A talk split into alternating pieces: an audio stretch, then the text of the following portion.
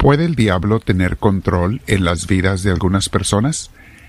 Tristemente sí, sí, mis hermanos, y esto es 100% enseñanza de Jesús y de los apóstoles, de los santos. Vamos a meditar sobre ello, mis hermanos, porque no tiene uno que estar influenciado o afectado por él, pero tenemos que saber lo que hay que hacer. Así es que te invito para meditar sobre esto, mis hermanos, y que estemos cada vez más preparados para crecer en la vida espiritual.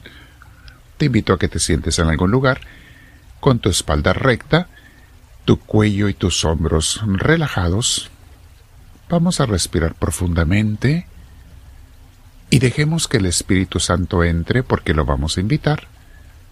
Espíritu de Dios, ven a mí, te lo pido. Lléname de tu presencia Permíteme ser inspirado por ti, concédeme ese don, mi Señor, que pueda recibir tus enseñanzas, caminar contigo, crecer contigo y más que nada obedecerte todo el día y todos los días de mi vida. Que seas tú quien domine mi vida y nadie más, Señor Dios mío. Bendito seas, te doy gloria y te recibo. Amén. Mis hermanos, bienvenidos a nuestros 10 minutos con Misioneros del Amor de Dios. Me da mucha alegría que estemos una vez más compartiendo, conviviendo, creciendo en esta vida espiritual. Vamos a hablar sobre los que están bajo el poder del enemigo. Se oye fuerte, mis hermanos, y a veces quisiéramos pensar que eso no existe. Es más cómodo pensar que ni el diablo existe. Hay gente que escoge pensar así. Bueno, si quieren vivir engañados, ustedes sabrán. Es como dice el viejo dicho, esconder la cabeza bajo la tierra como las avestruces, que es un mito, en realidad no lo hacen, pero bueno, esconder la cabeza bajo la arena como las avestruces para pretender que no existe la realidad de afuera. Así ya no existe la de afuera. Es lo que hace mucha gente con respecto al diablo. No hay mejor manera de ser un títere del demonio que el creer que él no existe. Lo decía el Papa Pablo VI, su mayor victoria ha, ha sido el hacer creer a mucha gente que él no existe. Jesús y sus seguidores, mis hermanos, no solo tuvieron batallas con el diablo, sino que nos advirtieron sobre ellas. Y los santos nos siguen hablando, son nuestros maestros de vida espiritual, son los que nos enseñan a seguir a Cristo, a obedecerlo, a vivir con Él. Dice la palabra de Dios, eh, poco antes de que Jesús muriera, estaba con sus apóstoles, y esto nos dice en el Evangelio de San Juan.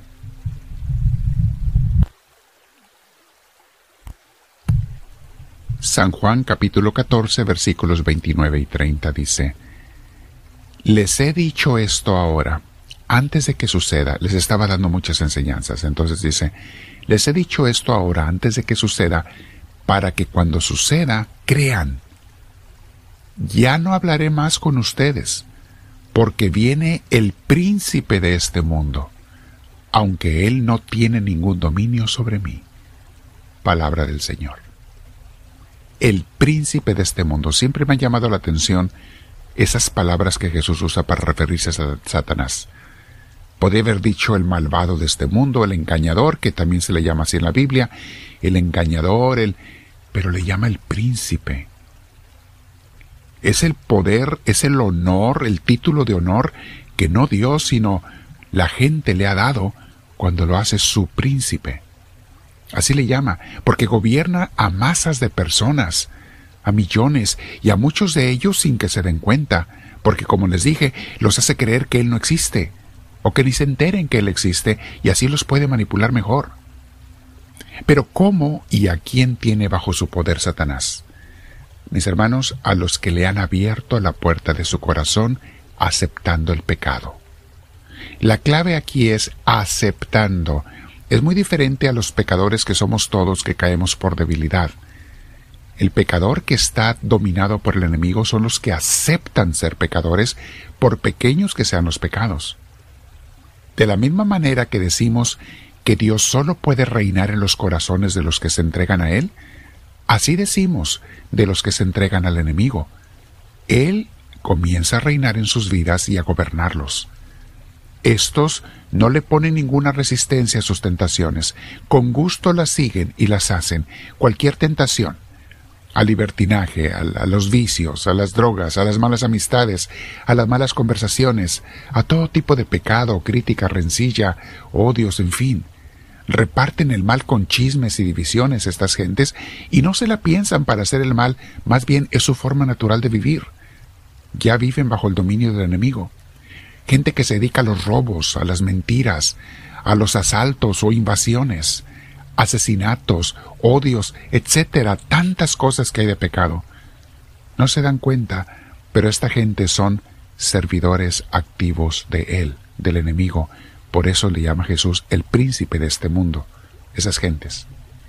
¿Qué tengo que hacer para que el enemigo no tenga ningún dominio sobre mí? Lo primero que hay que hacer, mis hermanos, es renunciar a todo pecado. Así comenzó la predicación de Jesús, así comenzó a predicar Mateo 4:17. Cuando regresa del desierto, después de aquellos cuarenta días, dice que Jesús comenzó a predicar, arrepiéntanse porque el reino de los cielos está cerca. Arrepiéntanse, aléjense del pecado, déjenlo, abandónenlo, para que puedan recibir a Dios. El reino de los cielos está cerca. Y lo mismo hacía Juan Bautista, un poco antes. En Lucas 3, del 3 al 4 dice, Juan recorría toda la región del Jordán, predicando el bautismo de arrepentimiento para el perdón de los pecados. Así está escrito en el libro del profeta Isaías. Voz de uno que grita en el desierto, preparen el camino del Señor, háganle sendas derechas. Palabra de Dios. San Juan Bautista andaba haciendo eso. Dejen el pecado, bautícense como forma de arrepentimiento y recibir el perdón para que puedan estar preparados para la venida del Salvador. Mis hermanos, mi hermano, mi hermana, nunca aceptes ningún pecado. Si caemos en ellos, que sea por debilidad y ojalá tratando de no, ¿verdad? Pero cuando por maldad o decisión personal eh, una persona cae, e-, ese pecado, aunque sea pequeño, es el pecado que te separa de Dios, que le da el poder a Satanás sobre tu vida, cuando tú lo aceptas. Hay gente que acepta y dice, es que todo mundo lo hace, es que es normal, e, es que así es la vida. Mis hermanos, eso te hizo creer el enemigo y ahora lo haces.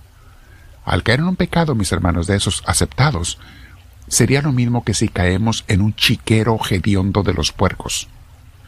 Levántate, aceptando la mano de Jesús que te ayuda a levantarte después de que le pides perdón.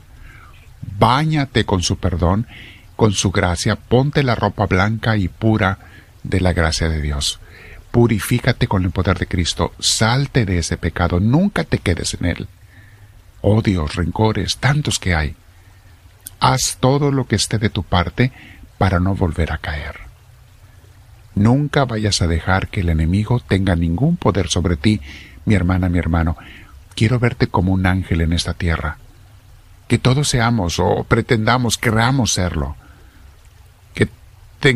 que, nuestra tendencia sea ser ángeles de Dios para bendición de este mundo.